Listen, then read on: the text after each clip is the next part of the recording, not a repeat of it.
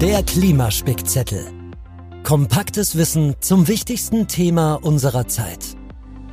Die Autorin Esther Gonstalla nimmt dich mit auf Recherchereise. Lerne ganz nebenbei, wie das Klima von Ozeanen, Wäldern und Eiswelten abhängt und was wir tun können, um es zu schützen.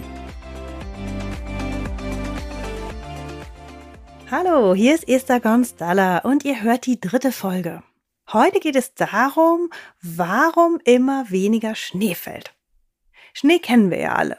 Aber habt ihr euch schon mal gefragt, wie er entsteht? Also, zuerst brauchen wir Wolken und sehr niedrige Temperaturen in den Wolken. Typischerweise so um die minus 20 Grad Celsius. Dann erst bilden sich um winzige Staubpartikel in der Wolke aus Wasserdampf kleine Eiskristalle. So ein kleiner Eiskristall wäre aber noch nicht schwer genug, um zur Erde zu fallen. Er muss sich erst mit anderen Eiskristallen zu einer Schneeflocke verbinden. Und dabei hilft wieder der Wasserdampf in der Wolke. Auf dem Weg zur Erde, dank der Schwerkraft, ist dann die Temperatur und die Luftfeuchtigkeit entscheidend darüber, ob diese Schneeflocke dann auch tatsächlich noch als Schnee zur Erde fällt oder schon als Regen. Auch ob große feuchte Schneeflocken sich formen oder ob der Schnee etwa als trockener, feiner Pulverschnee zur Erde fällt, hängt ganz von der Temperatur und von der Luftfeuchtigkeit ab. Dadurch, dass wir die Erde schon auf 1,2 Grad erwärmt haben und damit auch die Luftfeuchtigkeit zugenommen hat, nämlich um circa 7 Prozent pro Grad, fällt bei uns immer weniger Schnee, denn beides ist kein gutes Omen für den Schnee. Der braucht kalte, trockene Luft.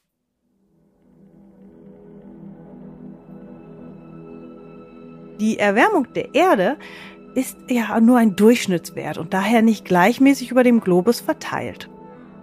Die Arktis erwärmt sich zum Beispiel bereits doppelt so schnell wie der Rest der Welt.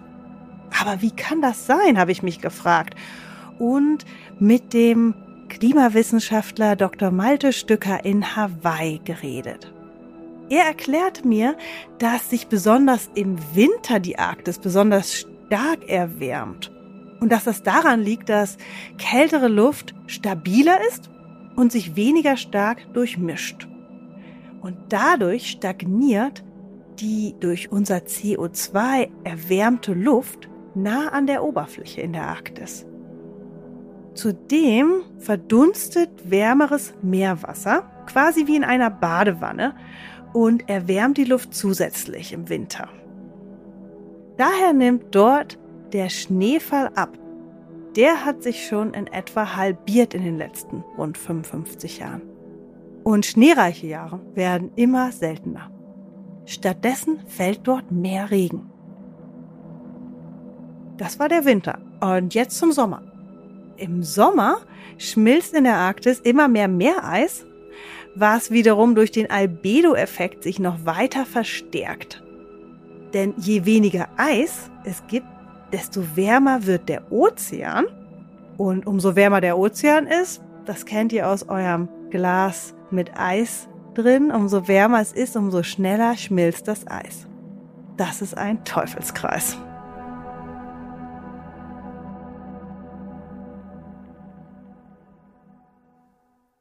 Ja, und bei uns in Deutschland, wie ist das hier? Generell gibt es immer mal wieder schneereiche und schneearme Jahre, aber die Tendenz führt doch eher zu schneeärmeren Jahren und vor allem auch zu einer kürzeren Schneesaison. Und zwar hat sich die Schneesaison in den deutschen Alpen schon um einen Monat verkürzt. Zwei Beispiele. In Reit am Winkel im Chiemgau, das ist in Bayern, fällt seit den 60er Jahren zum Beispiel 57 Prozent weniger Schnee an der Messstation. In Oberstdorf im Allgäu sogar 61 Prozent weniger Schnee.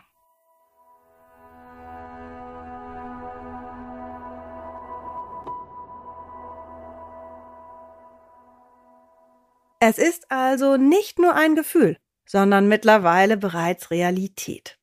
In der Arktis, aber auch in den europäischen Alpen gibt es weniger Schnee als vor, sagen wir, 50 Jahren. Ab und zu gibt es aber im Winter große Nachrichten von Schneechaos mit meterweise Schneefall. Auch das passt ziemlich gut in das Szenario der Erwärmung unseres Klimawandels. Denn genau wie im Sommer, wo es auch jetzt verstärkte Regenfälle gibt, liegt das an der Luftfeuchtigkeit. Umso wärmer es ist, umso mehr Luftfeuchtigkeit, hatten wir vorhin schon gehört, und dadurch auch mehr Niederschlag und stärkere extreme Niederschlagsereignisse. Es ist also nicht nur ein Gefühl, sondern mittlerweile bereits Realität. In der Arktis, aber auch in den europäischen Alpen gibt es weniger Schnee als vor 50 Jahren. Eigentlich muss man sagen, auf der gesamten Nordhalbkugel der Erde fällt weniger Schnee.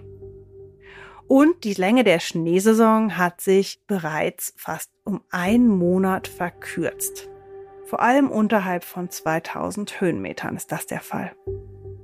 Das kann für einige Menschen, Tiere und Pflanzen aber dramatische Folgen haben, denn wir brauchen Schnee. Ein Grund mehr, unser Klima zu schützen und unser tägliches Handeln zu hinterfragen. Werde Klimaschutzheld. Ich bin ein großer Fan von Radtouren. Früher bin ich mit dem Fahrrad zur Schule gefahren und überall sonst, wo ich hin musste, habe ich das Rad benutzt. Heute fahre ich gerne auch mal für mehrere Tage oder Wochen mit dem Rad quer durchs Land. Zum Beispiel von Berlin nach Usedom oder von Hamburg nach Cuxhaven. Wenn ihr das nächste Mal eine größere Strecke zurücklegen müsst, um Freunde oder Familie zu besuchen, überlegt doch mal und schaut, ob es nicht einen Radweg dorthin gibt. Auch wenn es etwas länger dauert, man kann dabei so viele schöne Sachen sehen, die Natur erleben und sein Land auch in einem ganz anderen Blickwinkel sehen. Ja, das ist mein heutiger Klimaschutztipp. Fangt klein an, lasst euch von anderen inspirieren und überrascht euch selbst, wie weit ihr kommt und was man dabei alles sehen und entdecken kann. Darüber bin ich immer wieder überrascht, wenn ich eine lange Radtour mache. In der nächsten Folge geht es um Nord- und Südpol und wie sie sich voneinander unterscheiden. Mehr Informationen und Quellenangaben findet ihr auf unserer Website klimaspickzettel.de. Schreibt uns dort gern eure Fragen. Der Klimaspickzettel wird produziert von Level Up Your Podcast mit der Unterstützung von Tom Dulowitz, The Good Voice. Inhalte und Recherche von Esther Gonstala. Konzept von Lars Rühmann.